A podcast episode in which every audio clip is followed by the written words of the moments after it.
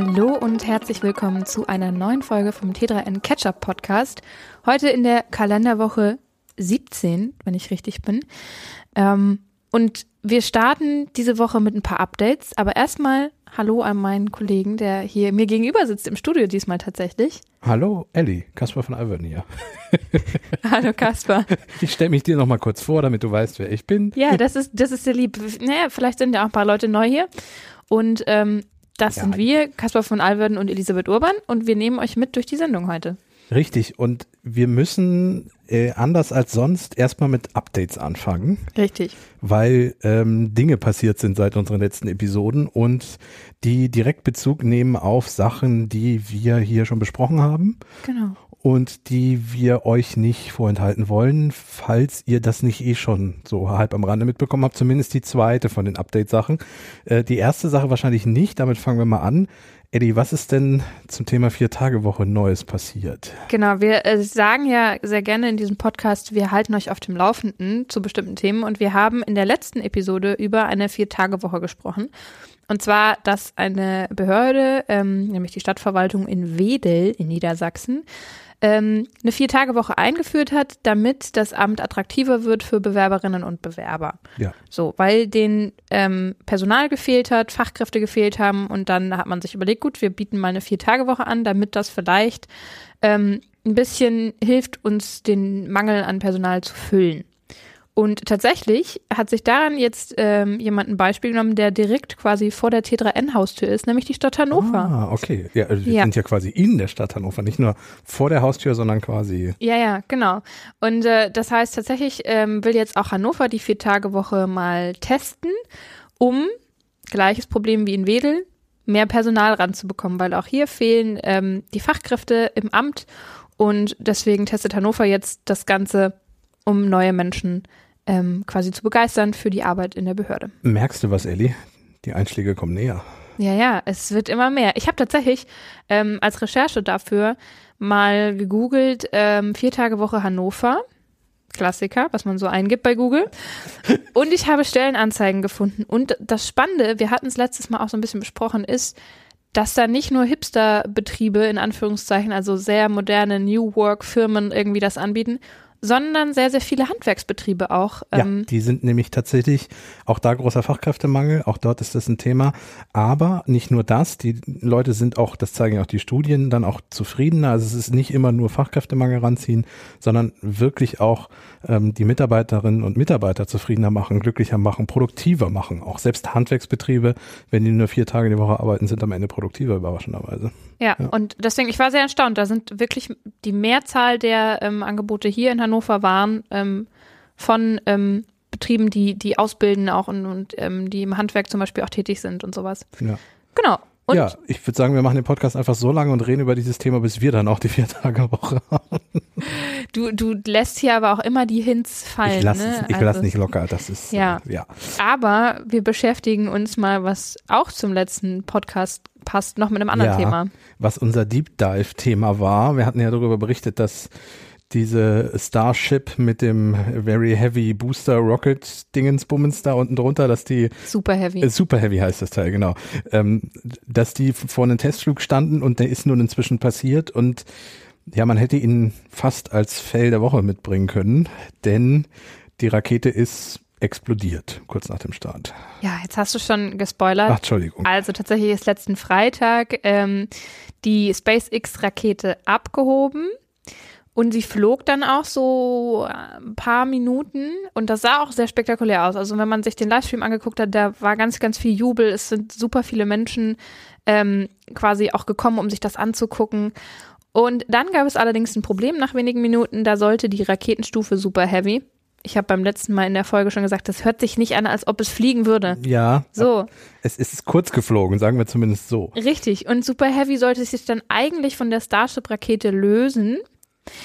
Problem, das hat nicht so ganz geklappt. Stattdessen ist die ganze Rakete in Flammen aufgegangen und vom Himmel gestürzt. Und SpaceX nannte das Ganze dann eine Rapid Unplanned Disassembly, also eine schnelle, ungeplante Demontage, was So kann man das auch nennen, ja. ja, das ist ein sehr euphemistischer Ausdruck dafür, dass das Ding einfach in die Luft gegangen ist. Äh, Ähm, recyceln wird man diesen Prototypen auch nicht mehr können, bin ich sehr sicher.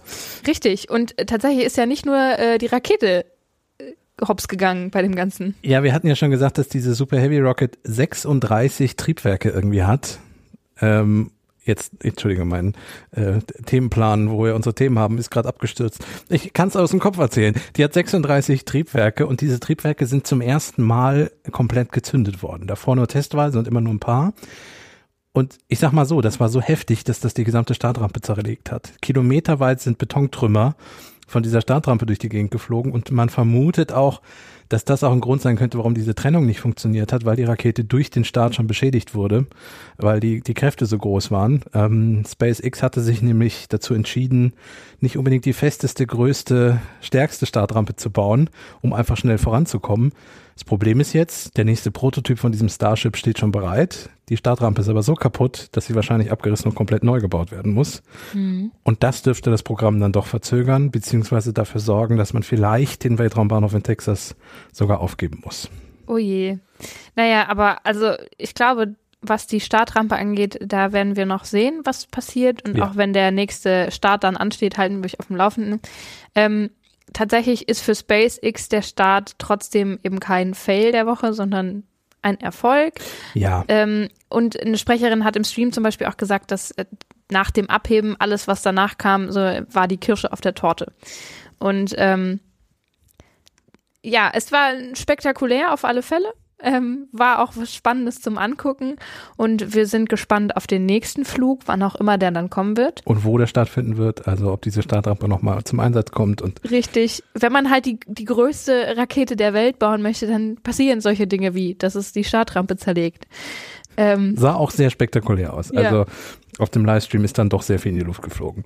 Aber insgesamt ist das eben nicht unser Fell der Woche, weil man will ja ganz viel daraus lernen. Der kommt aber jetzt, der Fell der Woche. Richtig. Der Fail der Woche. Wir haben zwei Dinge mitgebracht und Kaspar nimmt uns als erstes in die Medienwelt mit. Genau, das ist ein Fail der Woche, der etwas mit künstlicher Intelligenz zu tun hat, äh, was im ersten Moment gar nicht so ersichtlich wird, weil wir jetzt in die Welt der Regenbogenpresse abtauchen. Vielleicht habt ihr es mitbekommen, die aktuelle, so heißt das Magazin, ist so ein typisches Klatschblatt, wie man sie für äh, wenig Geld im, im Tankstellen- und Bahnhofskiosk irgendwie kaufen kann ähm, und ist aus dem aus der Funke Mediengruppe. Die aktuelle hat vor kurzem ein Interview mit Michael Schumacher auf dem Cover gehabt. Äh, also ein Foto von ihm und großen Interview angekündigt. Da stand dann auch Weltsensation daneben und das erste Interview. Das ist insofern ähm, ja seltsam, weil Michael Schumacher seit einem Skiunfall 2013 ähm, zurückgezogen lebt, von seiner Familie beschützt und ähm, die Familie äh, sowohl den Gesundheitszustand als auch Michael Schumacher ähm, ähm, ja beschützt und nicht nach in die, in die Öffentlichkeit gezogen sehen möchte. Also es gibt eigentlich keine Interviews. Genau, äh, nicht eigentlich, es gibt einfach keine ähm, und es gibt auch nichts zu erzählen, weil sich vermutlich am Gesundheitszustand von Michael Schumacher seitdem auch wenig geändert hat und es ist auch völlig okay, auch wenn diese Person mal in der Öffentlichkeit stand, dass die Familie nach dem Unfall sagt, das Thema ist jetzt durch, wir ziehen es auf der Öffentlichkeit zurück und wir möchten nichts dazu sagen. Das ist völlig okay und ist auch deren Recht. Die Regenbogenpresse interessiert sich da schlicht aber nicht für und titelt eigentlich schon seit dem ersten Skiunfall ähm, immer wieder die verschiedensten Cover und irgendwelche Regenbogengeschichten und erfindet Dinge. Es gibt auch zig Klagen. Und der, der, der Höhepunkt war jetzt eben dieses Interview, was da auf dem Cover war. Ähm, und es liest sich, wenn man nicht ganz genau hinguckt, wie wenn da wirklich ein Interview stattgefunden hätte. Wenn man das Magazin dann aber mal aufschlägt und mal ein bisschen genauer hinguckt und sich auch die Unterzeile anguckt, da steht nämlich, es klingt täuschend echt. Ah, da könnte man schon Mhm, skeptisch werden. Da könnte man schon skeptisch werden. Ähm, und dann stellt sich auch relativ schnell heraus, dass das eben kein echtes Interview ist, sondern ein von einer KI erstellter Text. mhm. Ja, äh, da steht dann auch mit erlösenden Antworten auf die brennendsten Fragen, die sich die ganze Welt schon so lange stellt. Ähm, Hier ist es, das unglaubliche Genau. Interview. statt. Ich habe So. auch, und das sind natürlich so Sätze, ähm, man kennt das, glaube ich, oft von Artikeln, die zum Beispiel auch im Internet irgendwo an der Seite auftauchen und so blinken und wollen, dass man da draufklickt und so ganz sketchy Überschriften haben. So bei, also diese zehn Gründe müssen Sie wissen, äh, wenn Sie, bevor Sie schlafen gehen, Nummer acht wird Sie zum Weinen bringen, so nach dem Motto. Ja. Ähm, diese Art von, ich möchte es gar nicht Journalismus nennen, diese Nee. Art von Medienmacherei ist das. Ja. Ähm, und das merkt man eben auch bei, bei der aktuellen.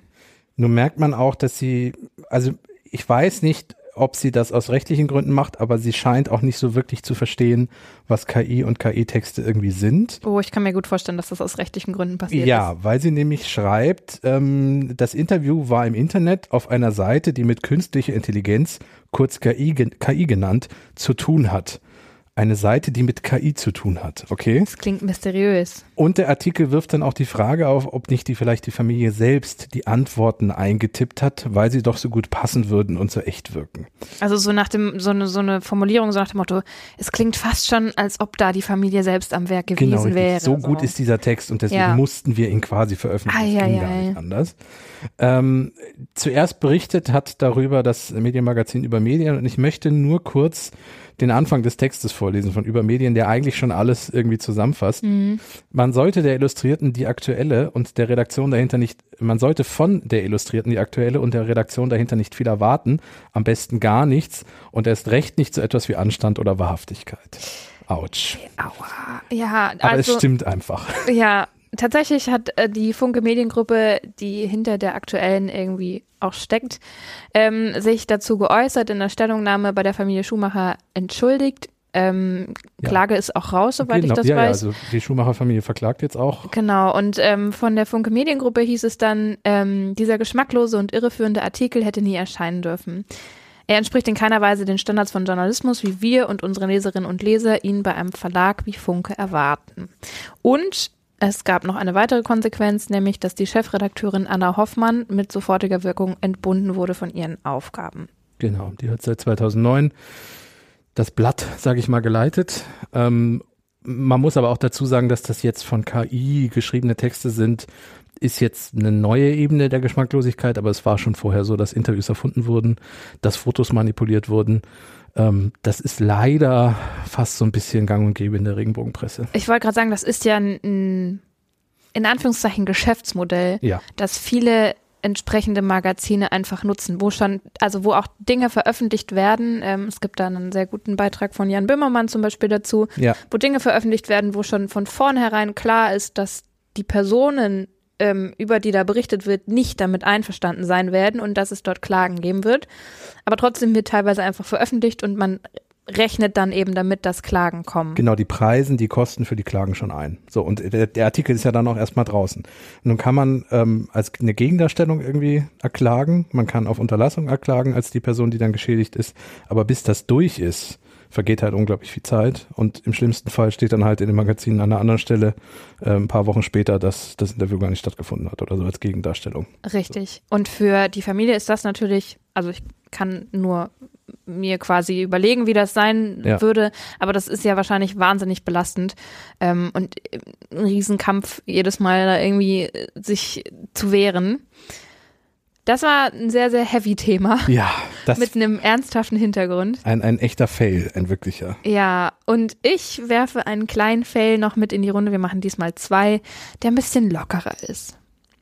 Du hast mir von dem Fail noch nicht so richtig viel verraten. Du hast nur gesagt, irgendwie Weltraumspaziergang, ISS, zwei russische Kosmonauten und ein Taxifahrer aus Argentinien. Das klingt sehr, wie wenn eine KI sich das ausgedacht hätte. Das ist aber passiert, oder? Oder, oder genauer gesagt, was ist passiert? Ellie? Ja, also ich fand es, ich fand es großartig, als ich es gelesen habe. Es kam auch mit einer entsprechenden Überschrift daher. Ähm, und es hat mich so ein bisschen an, nicht inhaltlich, aber so vom Konzept an Per Anhalter durch die Galaxis äh, erinnert, weil ein Taxifahrer im All ist jetzt nicht unbedingt das Üblichste, was man so hat. Ähm, und tatsächlich begeben wir uns mal auf die ISS für diesen Fell der Woche. Anfang der Woche ähm, haben die russischen Kosmonauten Sergei Prokopjew und Dmitri Petelin, ich hoffe, ich spreche sie richtig aus, einen Weltraumspaziergang gemacht. Und das Ganze wurde von der NASA per Stream übertragen. Das hat sich wiederum ein Journalist angeschaut, der Raumfahrtreporter Manuel Mazzanti. Und dem ist dann was aufgefallen. irgendwann zwischendrin war nämlich so für drei, vier Sekunden im Livestream eine Stimme zu hören, die weder zu Prokopjew noch zu Petelin noch zu irgendjemand anderen in diesem Livestream offensichtlich gehörte, die aus Argentinien zu kommen schien. Und das war ein Taxifahrer? Äh, es war also mutmaßlich ein Taxifahrer oder ein Lieferservice-Mitarbeiter, denn es ging um eine Adresse. Also auf Deutsch übersetzt ungefähr so, haben sie 150 gesagt von Irigoyen. Das ist eine Adresse, wurde dann später rausgefunden. Okay.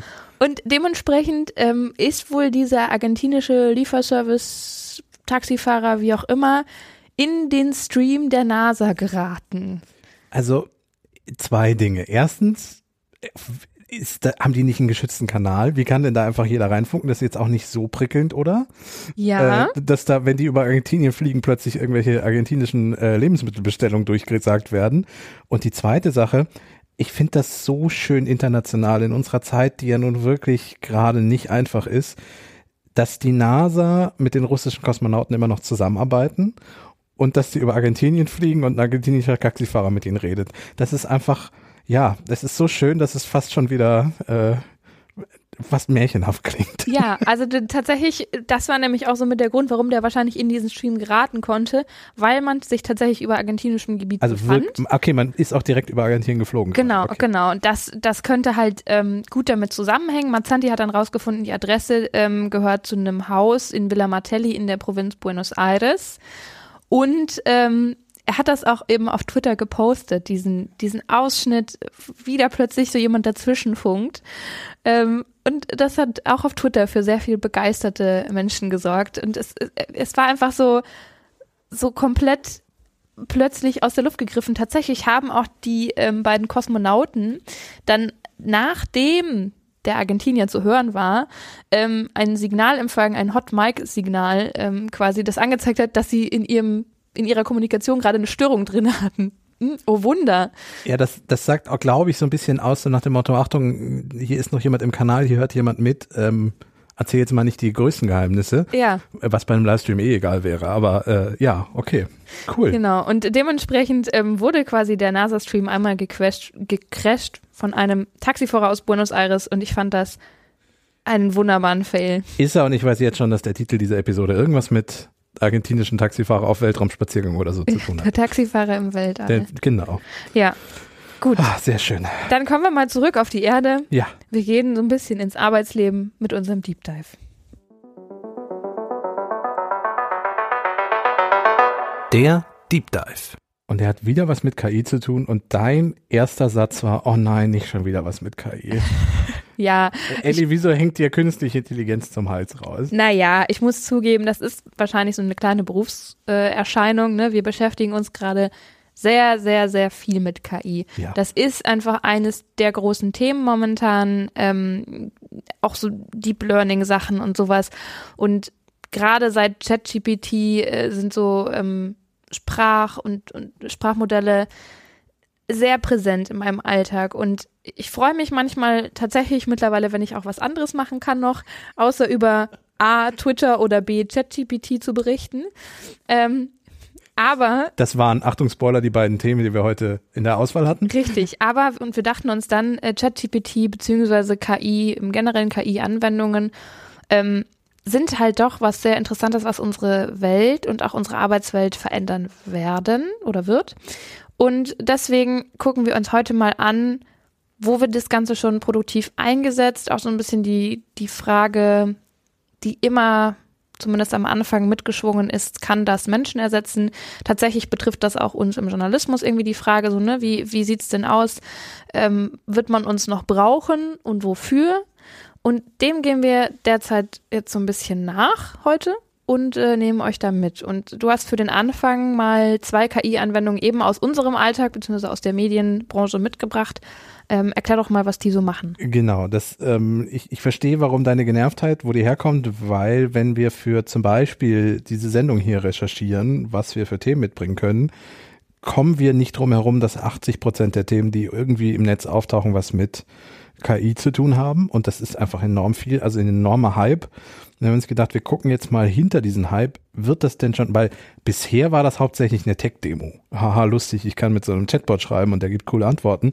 Ja. Aber inzwischen gibt es die ersten wirklichen Einsatzzwecke, wo KIs, also äh, Vorsicht, KI wurden vorher schon eingesetzt Ja. und auch in vielen Bereichen. Wir sprechen jetzt von den neuen KIs wie ChatGPT, DALI äh, und wie sie alle heißen. Also diese ganz speziellen Sprachmodelle, die ähm, und auch Bildmodelle, die ganz viele tolle neue Dinge können und die gerade große Hype sind. KI Ja. war da vorher eigentlich Ja. seit 10, 15 Jahren schon ein großes Thema. Ja, ich würde auch kurz als Disclaimer zu sagen, wenn hier Menschen sind, die sich sehr, sehr gut mit dem Thema auskennen, Ja, wir benutzen den Begriff KI Oh Gott, heute ja. so ein bisschen Uh, ja. Buzzword-mäßig. das ist auch noch so ein Punkt, der, Ähm, der uns bei der Debatte immer wieder ein bisschen stört. So, Ja, fühlt euch nicht auf den Schlips getreten im Zweifel, aber heute wird es ein bisschen generisch verwendet, der Begriff. wird's ja generell und von, wir sind ja fast noch bei der, wir sind ja fast noch die Guten.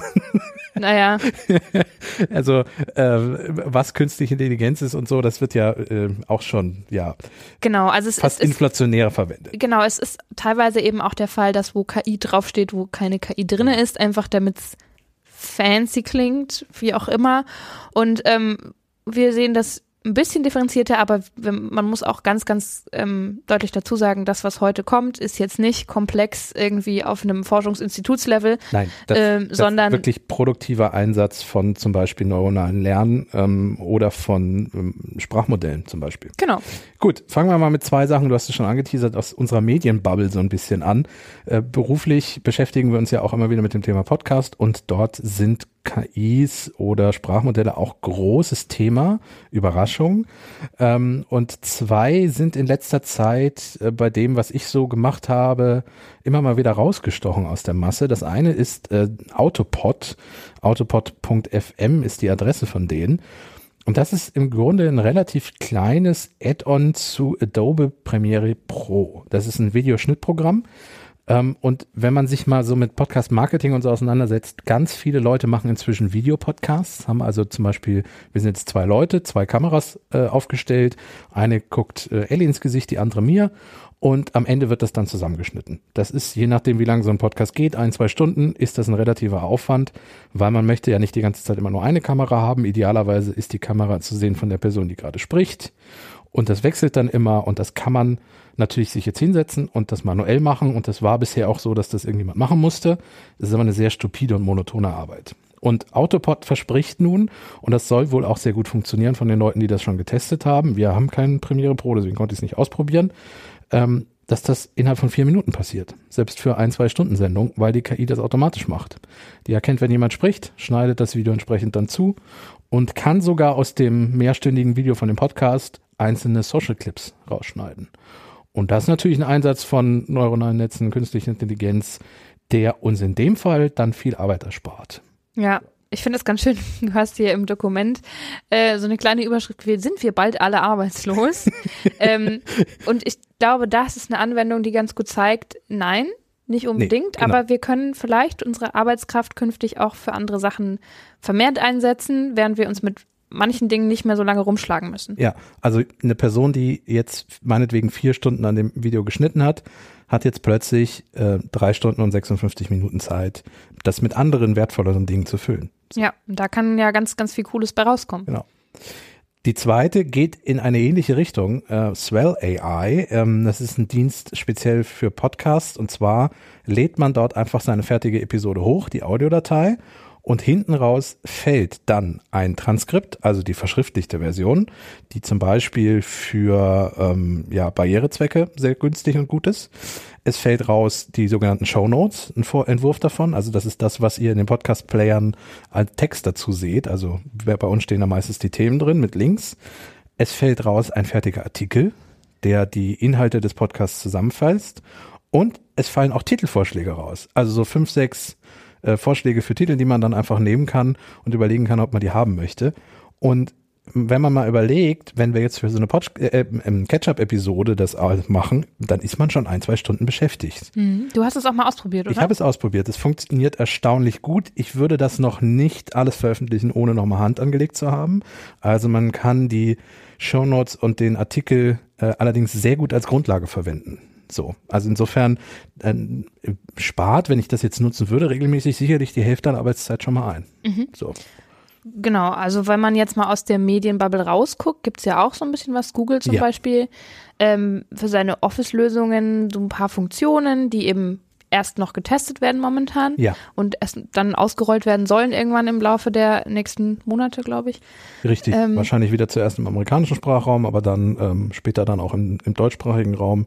Genau, und da geht es zum Beispiel um Textzusammenfassungen, dass man ähm, Gespräche von verschiedenen Personen auf die wichtigsten Punkte runterbricht, Texte formulieren, den Ton von Texten verändern. Genau, zum Beispiel schreib mir das ähm, ein bisschen lustiger, zum Beispiel. Oder schreib mir das professioneller. Ja. So. Ja.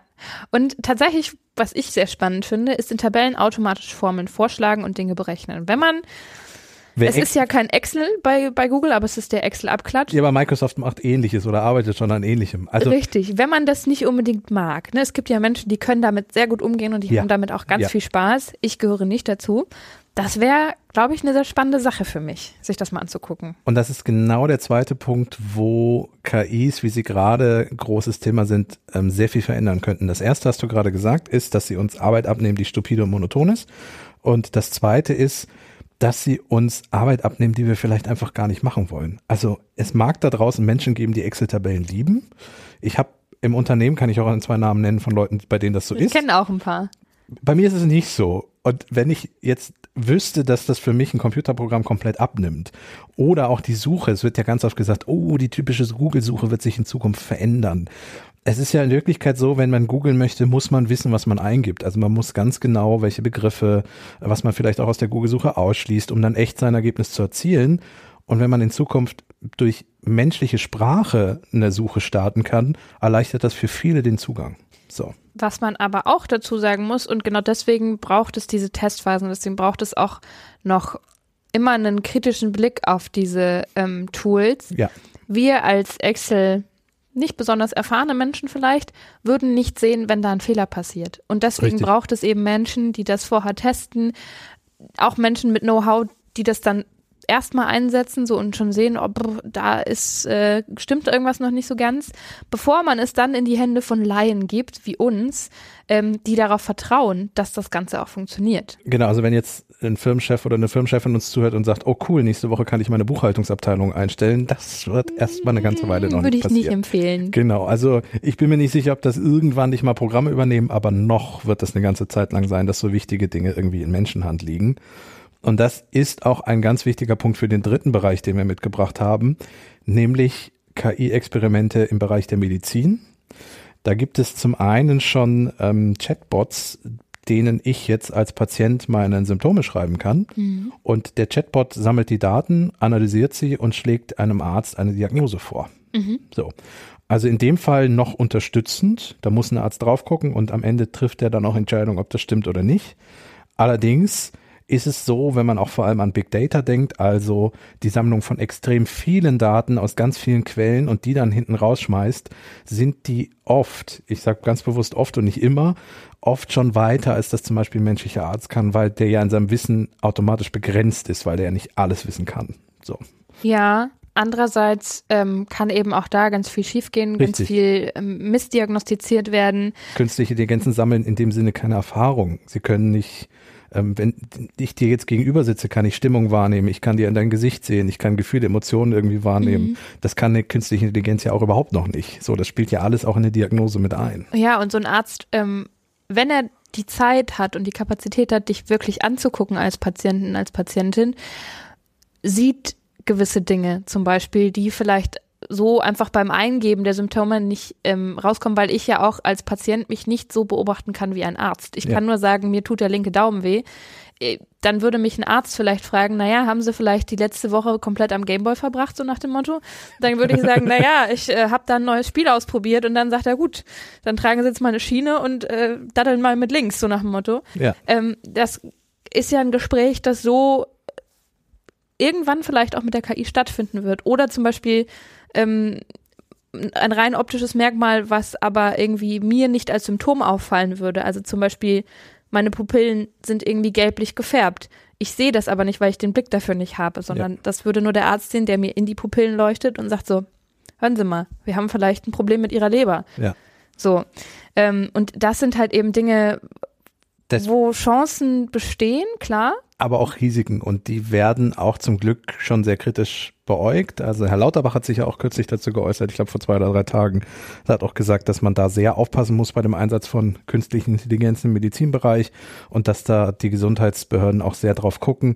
Und das ist ja auch ein extrem stark regulierter Bereich. Also es wird, ich glaube, noch sehr, sehr lange dauern. Ich finde aber trotzdem gut, um es ein bisschen ins Positive zu drehen, dass da Experimente stattfinden und dass das ausprobiert wird weil ich glaube, dass in Zusammenspiel mit diesen neuen digitalen Tools Ärzte auch mehr Zeit bekommen für, ich sag mal, wichtigere Dinge. Also zum Beispiel genau für diese Patientengespräche, die ja oft, seien wir ganz ehrlich, ich spreche jetzt mal aus dem privaten Bereich, ich habe mir einen Hautarzttermin gemacht, es hat drei Monate gedauert. So, also allein, und ich weiß, dass in Großstädten, die nicht Hannover sind, man teilweise ein Jahr auf einen Hautarzttermin wartet, weil die so wenig Zeit haben.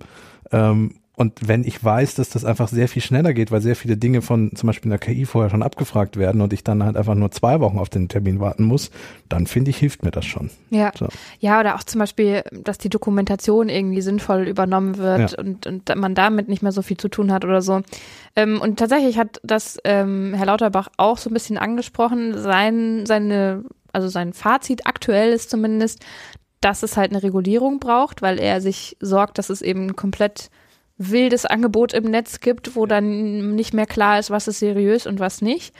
Und dass man eben wir sprechen immer noch von sehr sensiblen Gesundheitsdaten, dass man eben auch darauf achtet, dass Daten nicht missbraucht werden können. Also dass die nicht auf irgendeinem Server irgendwo landen, ähm, sondern dass ganz klar ist, wer kann die einsehen, warum, zu welchem Zweck, kann ich da auch widersprechen, kann ich die auch löschen lassen und so weiter.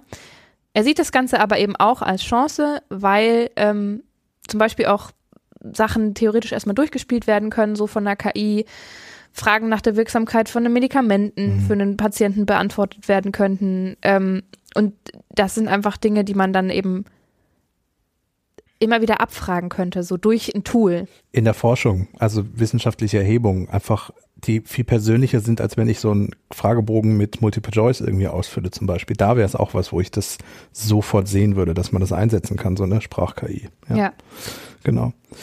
Ähm, wollen wir zum Schluss noch zu, zu zwei, drei Zahlen kommen, Arbeitswelt und, und äh, künstliche Intelligenzen Äh, und du, hast, Sprachmodelle? du hast ein bisschen was rausgesucht. Ich habe hab was rausgesucht und zwar ganz aktuell und das ist auch so ein bisschen der Grund, warum wir über das Thema heute auch so sprechen.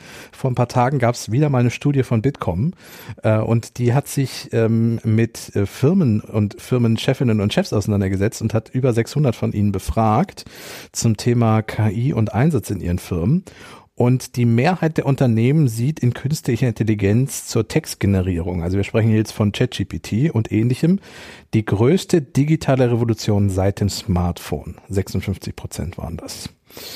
Ähm, ich finde diesen Vergleich mit dem Smartphone immer schwierig.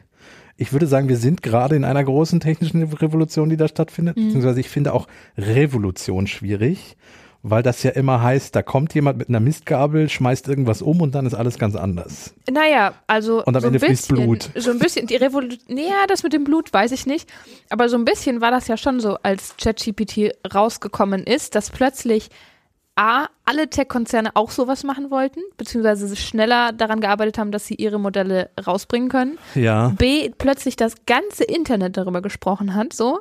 Und auch Menschen, die sich sonst nicht so viel mit technologischen Entwicklungen beschäftigen, das schon mal vielleicht ausprobiert haben und schon mal was eingetippt haben oder sich einen Flyer-Text haben schreiben lassen oder ne, so das mal auszuprobieren, weil es eben auch kostenlose Möglichkeiten gab, das zu testen, weil es so offen war für alle und man einfach ein bisschen gucken konnte. So ein bisschen die, die großen Szenen ins KI-Wasser tippen.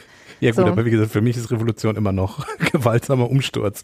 Ja, also, Also wenn eine KI-Revolution kommt, dann sieht die, glaube ich, anders aus. Also dann Ja. ersetzt uns die KI und äh, Dinge brennen sehen haben wir bisher nur auf Twitter in den Kommentaren. also vielleicht eine Nummer kleiner. Also ich, ich gehe auf alle Fälle mit, dass da gerade sehr viel passiert, was wir auch daran sehen, dass 80 Prozent unserer Themen, die irgendwie durch die Bubble wabern, was mit KI zu tun haben. Genau. Es gibt aber auch die Menschen, Ja, die so meine Entnervung ein bisschen verstehen können. Nämlich vier von zehn, in Klammern 40 Prozent, sehen in künstlicher Intelligenz einfach auch ein Hype, Hype, der bald wieder vorbei sein wird. Ja. Ellie, ich glaube, ist der Hype bald vorbei? ich glaube nicht, dass, also ich glaube, dass der Hype bald vorbei ist. Das Ja. Thema wird bleiben, Ja. aber der Hype ähm, wird auch irgendwann abklingen, so wie das bei vielen Themen ist, die uns gesellschaftlich erst ganz, ganz stark beschäftigen und dann irgendwann hat man das nächste. Ich glaube aber, dass die Sprachmodelle und die Bild-KIs, dass die nicht mehr gehen werden. Also die sind jetzt, die sind so ausgereift und so gut und werden immer weiterentwickelt, dass die jetzt nicht einfach verschwinden. Und wir sehen es ja auch gerade, wir haben ja gerade produktive Einsätze aufgezählt. Das wird bleiben, das wird kommen und wir müssen mhm. uns damit, und das ist auch das, was ich so ein bisschen ganz wichtig an dem Punkt finde. Ja, es ist sehr viel und gerade nervt es auch ein bisschen. Wir müssen aber jetzt darüber diskutieren, wie wir damit umgehen. Zum Beispiel Lauterbach. Brauchen wir Regulierung im Medizinbereich? Brauchen wir als Journalistinnen irgendeine Regulierung? Mhm. Die Themen sind da und sie werden nicht weggehen. Wir müssen uns jetzt damit auseinandersetzen und irgendwie lernen, damit umzugehen und sie so einzusetzen, dass sie sinnvoll sind und ja. uns nicht erschlagen lassen und den Kopf in den Sand stecken und gucken, was dann passiert. Ja, ja. Ja. Und ähm, zum Schluss gibt es eben auch noch ein bisschen eine Bestätigung für das, was wir auch schon angesprochen hatten. Ähm, tatsächlich 44 Prozent der Befragten rechnen damit, dass Beschäftigte von Routinearbeiten entlastet werden können. Richtig. Und 40 Prozent glauben sogar, dass bestimmte Berufe nicht mehr gebraucht werden. Damit wäre ich vorsichtig. Tatsächlich. Also ich persönlich. Ja, das ist ja immer so ein bisschen so ein typischer Standardspruch, wenn es um Digitalisierung geht. Ja, es wird nicht weniger Berufe geben, die werden nur anders. Mhm. So, also im KI-Bereich wird ja dann auch ganz viel geschaffen. Ja. Äh, ja, da würde ich einfach wirklich mal gucken, was so passiert. Ähm, ich wüsste jetzt nicht. Also es gibt ja niemanden, der für mich bisher Excel-Tabellen, äh, den ich dir hingegeben hat, er hat sie für mich schön gemacht und wieder zurückgegeben. Gut, das gab's auch, aber ja. äh, das ist jetzt kein echter großer Beruf, oder? Ja, ja, und man muss auch ganz klar sagen, es gibt auch Berufsfelder, die davon, na wobei, also nicht ersetzt werden können, das sowieso nicht. Ich dachte jetzt gerade so an Forstwirt zum Beispiel, ne? Ja. Jemand, der im Wald guckt, was die Bäume so machen. Aber auch da gibt es mittlerweile KI-Systeme, die da ganz, ganz spannende Dinge machen. Zum Beispiel, die ähm, von oben mit einer Drohne das ganze Gebiet beobachten und dann analysieren. Ähm, du kannst auch mit KI bestimmte Dinge berechnen, wann du wo, wie, welche Dinge pflanzt oder sowas, als Landwirt zum Beispiel. Ähm, und das sind Berufe, die eben nicht ersetzt werden, aber erweitert werden durch KI. Die, die, erweitert werden und die vielleicht eher auch in dann so langsam in eine Managementrolle rutschen. So, also Landwirt wird dann eher weniger mit einer Hake auf dem Feld stehen, sondern äh, vielmehr auch Dinge ähm, analysieren, auswerten, umsetzen, äh, managen, planen. Also muss er ja eh schon. Also Digitalisierung ja, ja, ja. nicht drin, ist ein riesiges Feld. So, aber Gibt's, der Beruf hat sich, wollte ich damit sagen, eh schon in eine digitale Richtung entwickelt. So. Da haben wir auch im, in der nächsten Printausgabe haben wir was Spannendes. Zufällig dazu, haben wir da. Können wir schon ein bisschen anteasen. Äh, ja. Ähm, Dauert genau. noch bis Mitte Mai. Aber ja. Aber lohnt sich dann. Ähm, ja, deswegen, also Berufe werden sich verändern und ich glaube trotzdem, dass Menschen, die zum Beispiel Landwirtschaft betreiben, ab und zu mit der Hake auf dem Feld stehen werden müssen, weil man, ne, manche Dinge müssen einfach erledigt werden. So. Ja, ich, ich war ähm, vielleicht ein bisschen zu äh, viel des Guten, was ich gemeint habe, aber ihr wisst ja, worauf ich hinaus ja, wollte. Genau. Und ähm, damit würde ich sagen, machen wir das Thema rund und äh, widmen uns dem Netzfundstück.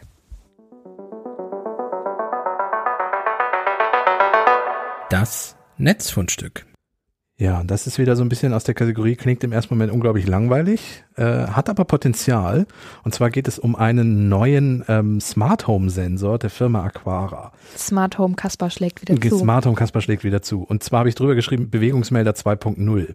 Ähm, es geht um den Presense Sensor FP2. Der Name ist schon eine Katastrophe. Ähm, dahinter versteckt sich ein Millimeterwellenradarsensor. Mhm. Jetzt wird wird's langsam spannend. Was ne? kann denn das Millimeterwellenradar? Also, ähm, nehmen wir mal an, ich würde diesen Sensor zum Beispiel in meinem Wohnzimmer anbringen. Mhm. Dann kann ich in Zukunft über mein Smart Home jederzeit äh, Bewegung im Raum tracken. Es gab bisher ja schon diese klassischen Bewegungsmelder. Da geht dann zum Beispiel das Licht an, mhm. aber die können halt auch nicht mehr als da ist eine Bewegung und gut. Ja. Und es gibt Kameras. Ich bin jetzt aber kein großer Freund davon, mir im Innenraum, in jedem Raum eine Kamera zu installieren. Ja. Ich weiß nicht, wie du das siehst. Ich hatte tatsächlich letztes Jahr ein Thema, über das ich geschrieben habe. Da wurde eine junge Frau, hatte einen Katzenfutterautomaten, der smart war. Und ähm, der hatte eine Kamera. Ja, der hatte eine Kamera mich. drin und das WLAN war aber nicht ausreichend gesichert, sodass dann jemand diese junge Frau ausspionieren, ausspionieren konnte. Über ja. ihre Kamera im Katzenfutterautomaten. Da konnte man sagen, gut, die gute Frau hätte sich ein bisschen mehr um die IT-Sicherheit kümmern können. Trotzdem sind das einfach schadhafte oder Stellen, die für ganz, ganz schwierige ähm, Angriffe ausgenutzt werden können. So. Und da ist es vielleicht auch einfach einfacher, wenn man sich sowas gar nicht ins Haus holt, sondern das anders löst. Genau, wenn ich sage, ich möchte irgendwie Bewegung tracken, warum kann ich auch gleich erzählen, warum man das vielleicht machen möchte. Mhm. Äh, und zum Beispiel in meinem Wohnzimmer, dann nehme ich halt nicht eine Kamera, sondern diesen Sensor zum Beispiel. So, der Clou ist, und das ist das Spannende daran, dieser Sensor kann bis zu acht Personen anhand ihres Bewegungsmusters unterscheiden. Also wenn du durch das Wohnzimmer läufst, merkt er das im Gegensatz zu mir, mhm. weil ich mich anders bewege, ist einfach so. Und der zweite Clou ist, dieser Sensor kann einen Raum in bis zu 30 Zonen aufteilen, also imaginär. Und wenn in diesen Zonen Bewegung stattfindet, kann er gewisse Dinge auslösen. Also ein Beispiel bei meinem Wohnzimmer. Ich habe einen Lesesessel, setze mich dorthin. Der Sensor merkt, dass ich mich in diesen Lesesessel setze und dann geht das Leselicht automatisch an, weil das eine smarte Lampe ist. So. Kann man jetzt sagen, braucht die Welt nicht. Dann kann ich sagen, Smart Home braucht die Welt generell nicht. Aber wer auf solche Automationskram steht, für den ist das natürlich eine sehr spannende Sache und eben deutlich sicherer als äh, so ein Sensor oder eine Kamera sich hinzustellen, die erkennt, dass ich mich auf den äh, Sessel setze und mir dann das Licht anmacht. Mhm. Das ist tatsächlich, das mit diesen 30 Zonen ist auch so ein bisschen die Neuerung an der ganzen Ganz Sache. Genau, ne? ja. Es gibt aber auch Einschränkungen. Ja, zum einen ist es so, dass der Raum nicht größer als 40 Quadratmeter sein darf. Also mhm. für mein Schloss ist das dann schwierig. Ähm, man benötigt neben dem Sensor auch eine Basisstation, die dann auch halt eben nochmal wieder ins Geld geht. Also nochmal eine zusätzliche Basisstation. Wer sich seit längerem mit Smart Homes auseinandersetzt, der weiß, dass unter Umständen in Schränken dann so fünf, sechs solcher Stationen stehen. Warum? Weil Ikea hat eine eigene, Philips hat eine eigene, die haben eine eigene. Oh und die muss man alle dann jeweils haben, damit die sich mit den Apple Home verbinden kann, damit oh uns mit dem Smartphone. Es ist eine Katastrophe. Aber gut, wir hatten ja noch, äh, vor einer Weile diese Episode zum neuen Smart Home Standard, der mhm. wird das dann alles irgendwann lösen. Mhm. Ähm, Aquara sagt noch, wir brauchen diese Station und so ein Sensor ist auch nicht ganz billig. Einer kostet jetzt zur Einführung um die 100 Euro. Ist die Frage, ob der Preis später nochmal steigen wird. Wenn man sich überlegt, man hat drei, vier Räume und möchte die alle überwachen, dann ist man schnell mal 400, 500 Euro los mit der Station zusammen. Genau. Und außerdem muss der Sender ständig mit Strom versorgt sein. Also ihn irgendwo hinbringen, äh, hin anbringen bringt auch nichts oder ist nicht, geht nicht. Aber er muss dafür nicht an der Decke irgendwie angebracht werden. Er kann auch irgendwo an der Wand hängen oder so. Mhm. Und er kann ähm, bis zu fünf Personen erkennen, ne? Also wenn da. Fünf oder acht, glaube ich. Nee, genau. ich glaube. Nur fünf. Ich habe ja. eben acht gesagt. Okay, genau. dann war das falsch. Bis fünf. zu fünf Personen, aber das ist ja auch schon mal was. Ja. ja. Ähm, genau. Geht auch als Alarmanlage. Also wenn ich jetzt aus dem Haus gehe ähm, und jetzt nicht ein Haustier habe. Sollte sich da ja eigentlich nichts bewegen. Sollte sich da eigentlich nichts bewegen und dann bewegt sich was und dann kann ein Alarm ausgelöst werden. Ja. Ja, cool, ähm, das zu hören. Ich bin mal gespannt, wann das bei dir im, im Zuhause landet. Ich werde berichten und dann werde ich auch berichten, was ich damit mache. Ich habe schon eine Idee, ähm, was die, was da, äh, eventuell das Haustier betrifft, was wir haben. Aber dazu erzähle ich dann, wenn ich diesen Sensor mal bei mir installiert habe. Alles klar. Und damit sind wir auch fast schon wieder am Ende der Folge, aber wir wären nicht das C3N Ketchup, wenn wir nicht noch eine gute Nachricht zum Schluss hätten.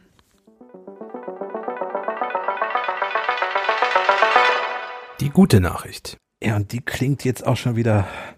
Die Überschrift ist Wundheilung mit Stromschlägen äh, beschleunigen. Das ja. klingt jetzt eher nach Folter als nach Wundheilung.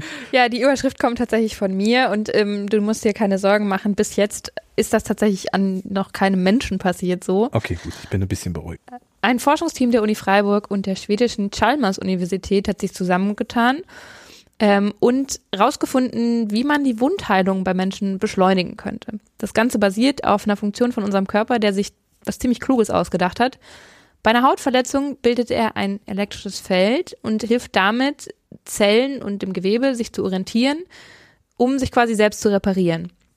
Und dieses Wissen, dass Körperzellen auf elektrische Felder reagieren, haben die Forscherinnen und Forscher sich zunutze gemacht. Das Ganze hat bisher hier ein kleines Aber an der Stelle von mir. Ich wollte gerade nach dem Aber fragen. Richtig, nur im Labor in der Petrischale äh, stattgefunden. Und da hat man ein elektrisches Feld eingerichtet, ähm, um quasi dafür zu sorgen, dass sich Hautzellen nicht mehr ungeordnet und planlos durch die Schale bewegen, sondern gezielt in Richtung des Energiefelds strömen. Mhm, okay. Das Ganze ist passiert auf einem winzigen Biochip in dieser Petrischale. Da wurden Hautzellen gezüchtet, die wurden dann minimal verletzt, also kleine Verletzungen hat man bisher auch nur ausprobiert. Und dann ähm, gab es eine Stimulation mit elektrischem Strom. Und tatsächlich ist der Output davon ziemlich cool. Die Hautzellen sind nämlich dreimal so schnell geheilt wie eine Wunde ohne elektrische Stimulation. Und auch bei Versuchen mit Hautzellen, die Diabeteszellen nachgeahmt wurden, sind die Wunden schneller verheilt als ohne elektrische Stimulation. Cool. Wie gesagt, bisher ist das Ganze nur in einem kleinen Rahmen und im Labor erprobt worden. Jetzt braucht es noch ein bisschen weitere Versuche. Und ähm, die Forscherin, die quasi die Studie angeleitet heißt, hat, heißt mit Nachnamen Asplund. Ähm, und ihre Kolleginnen wollen weiter untersuchen, wie verschiedene Hautzellen während der Stimulation interagieren, damit man dann am Schluss irgendwie ein Konzept entwickeln kann, mit dem Wunden quasi gescannt werden und die Elektrostimulation dann an die jeweilige Wunde angepasst werden kann. Und so soll man dann eben den Schlüssel zu einer schnelleren Wundheilung finden. Es klingt sehr nach so einem, ähm, also in Star Trek zum Beispiel hält man immer zur Wundregeneration so ein Gerät dran und dann kommt so ein Laserstrahl raus und dann fährt man da einmal drüber und dann ist die Haut irgendwie regeneriert. Äh, ich, ich denke, so langsam kommen wir in die Richtung, oder? Ja. Also wenn das so weitergeht. Also ganz so magisch ist es wahrscheinlich nicht. Nein, das wie sind gesagt, die Anfänge. Es, so. wird, es wird auch noch deutlich dauern, aber ich finde es schon mal einen sehr cleveren Ansatz, sich anzugucken, was macht denn der Körper, wie arbeitet der Körper und das dann quasi mit einem externen Faktor ähm, zu beschleunigen und zu gucken, dass das, und gerade zum Beispiel bei Diabetes ist es ja eine schwierige Sache teilweise. Die Wundheilung ähm, quasi ist nicht so einfach, wenn man Diabetikerin ist. Ähm, und dass das auch funktioniert hat, finde ich ähm, eine sehr coole Sache.